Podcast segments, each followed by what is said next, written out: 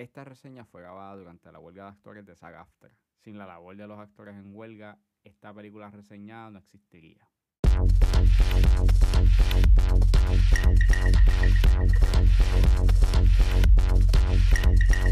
Damas y caballeros, bienvenidos a 10 a 15, un podcast de sala de películas y series lapso de 10 a 15 minutos. Yo soy Ángel y en este episodio voy a estar hablando de The Creator. Creator está exhibiéndose en cines, así que setback, relax, que 10 a 15 acaba de comenzar.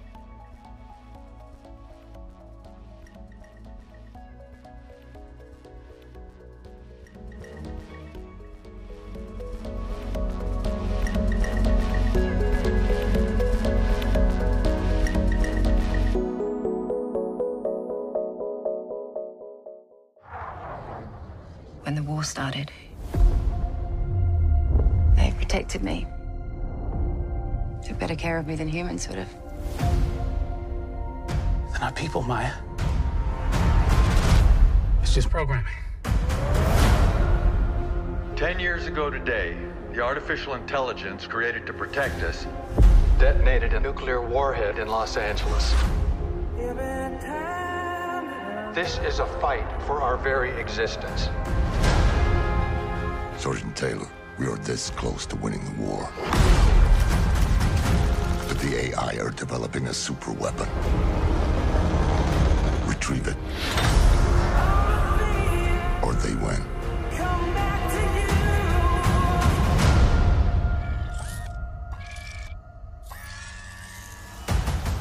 Creator es una película dirigida por Gareth Edwards, escrita por Edwards y Chris White, y el elenco lo compone John David Washington, Madeline Yuna Boyles, Gemma Chan, Ken Watanabe, Sturgill Simpson, Amar Chathapatel, Mark Menchaca, Robbie Tan, Ralph Innocent, Veronica No y Allison Janey.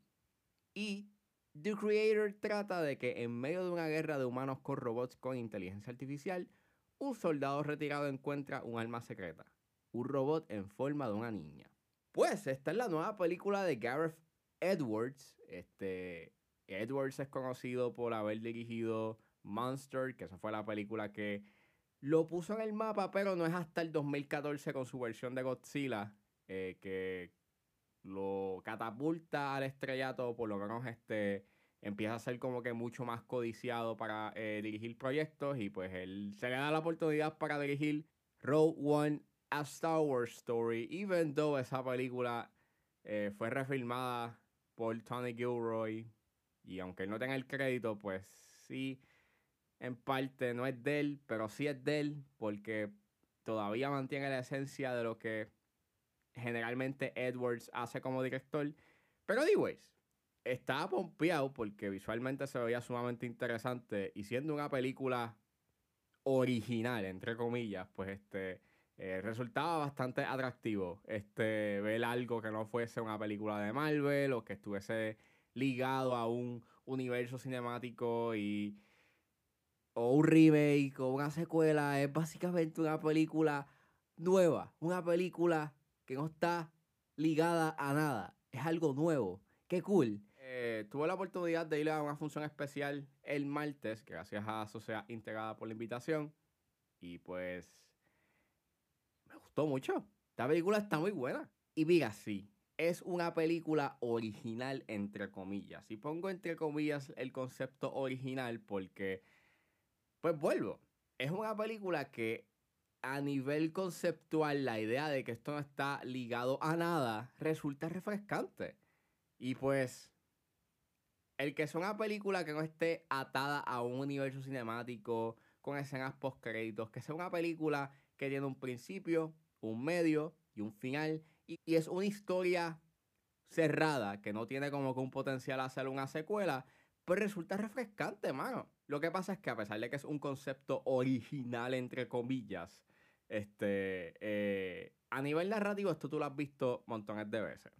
Eh, y aunque sí me gustó mucho esta película, sí te puedo decir que al inicio sí eh, se me hizo un tanto cuestionable su guion. Y es que al inicio se me hizo bastante eh, frustrante el hecho en que la película fuese tan expositivo y redundante. Like, te repiten montones de veces unos detalles en específico que, que acontecen en su narrativa que yo me estaba cuestionando el por qué la película me estaba insistiendo tanto en esta información que ya me dejó claro desde el inicio. Eh, y es algo que acontece durante la película en puntos, pero aún así, este, a pesar de que su concepto no, llega a ser el más innovador, los conceptos de su historia tú los has visto antes.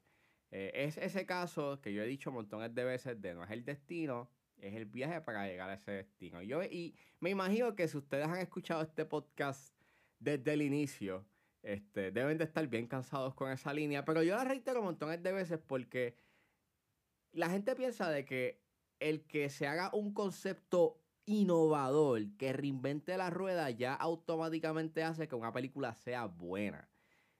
Y no, no necesariamente es así. O sea, una película para que sea buena, o sea, tú puedes hacer una buena película sin tener que tú reinventar nada. Lo que tiene que hacer la misma o lo que tiene que hacer la película es, si vas a utilizar lo que ya se ha visto antes, es contarlo con elementos que sean subversivos, que sorprendan dentro de lo que ya se conoce, o sea entretenida o tenga algo que decir. Y es una película que hace esto, a pesar de que sí, en puntos llega a ser bastante expositivo, mayormente en su, en su inicio, y en puntos sí llega a ser bastante redundante en su información durante la película.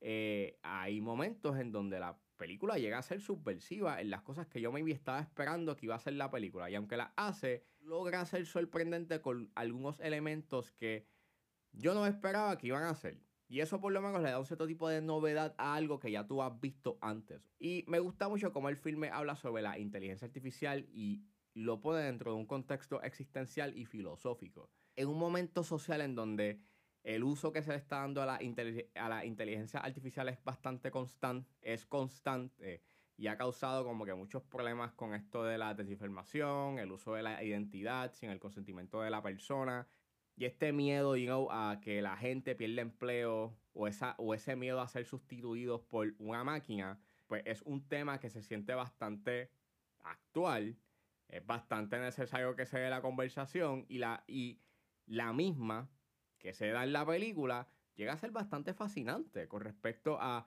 la humanidad, entre comillas, que tiene una máquina y lo que implica esa humanidad paradójica que tiene, que tiene un robot o un androide. Si tuviese esa, ese potencial de tener digamos, emociones, eh, libre albedrío y todo lo que y todas esas cualidades que hacen a una persona ser humana.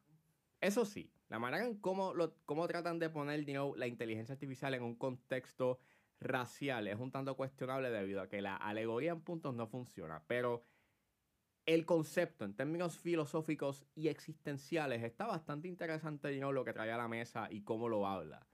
Sí me gusta mucho cómo la película habla sobre, eh, sobre los Estados Unidos a nivel político y el trato que le da a países extranjeros.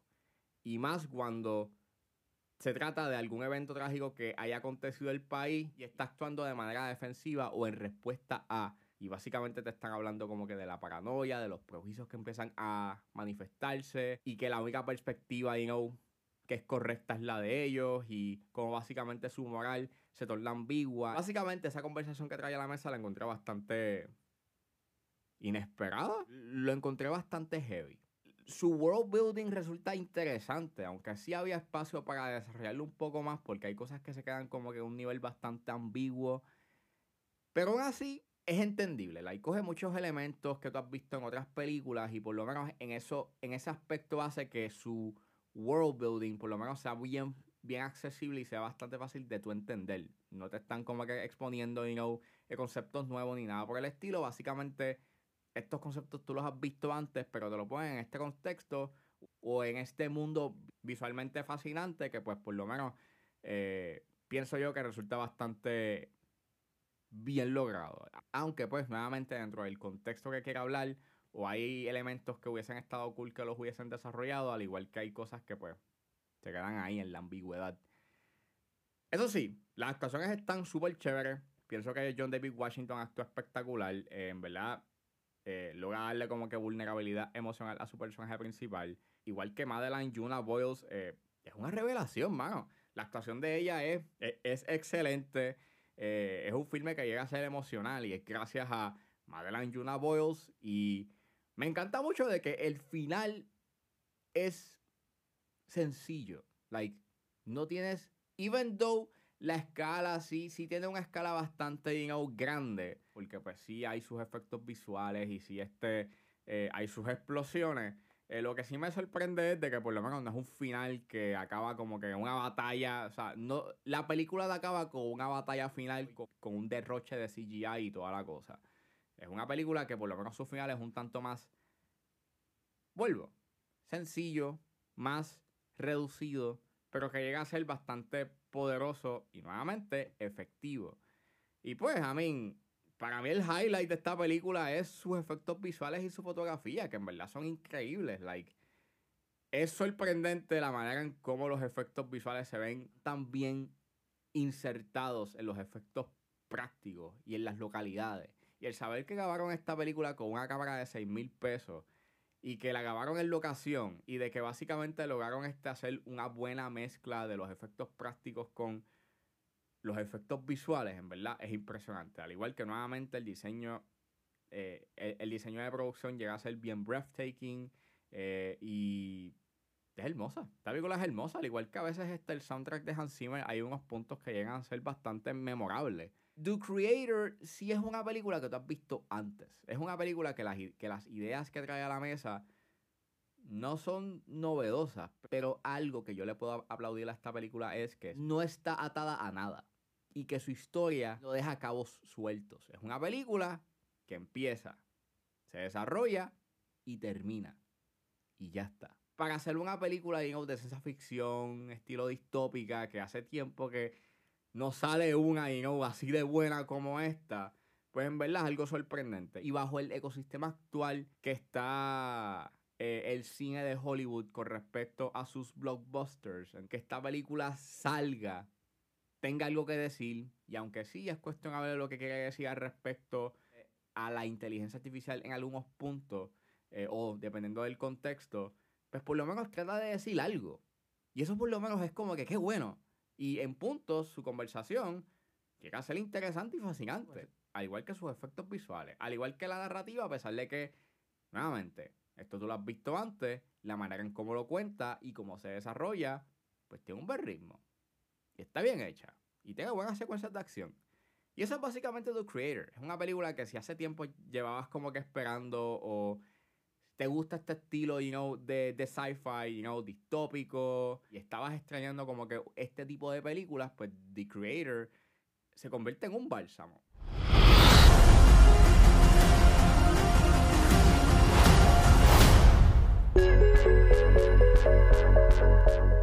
Bueno, eso fue todo en este episodio de 10 a 15. Espero que les haya gustado. Suscríbanse a mis redes sociales. Estoy en Facebook, Twitter e Instagram como ángeles.br. Recuerden suscribirse a mi Patreon con un solo dólar. Pueden suscribirse a la plataforma y escuchar antes de su estreno los episodios de 10 a 15 y a 4x3. Me pueden buscar en la plataforma como Ángel Serrano o simplemente escriban patreon.com slash 10 a 15. Como también se pueden suscribir a través de Spotify. Si están en la disposición de ayudar a la calidad de este podcast, pueden donarme a través de PayPal como Ángeles PR.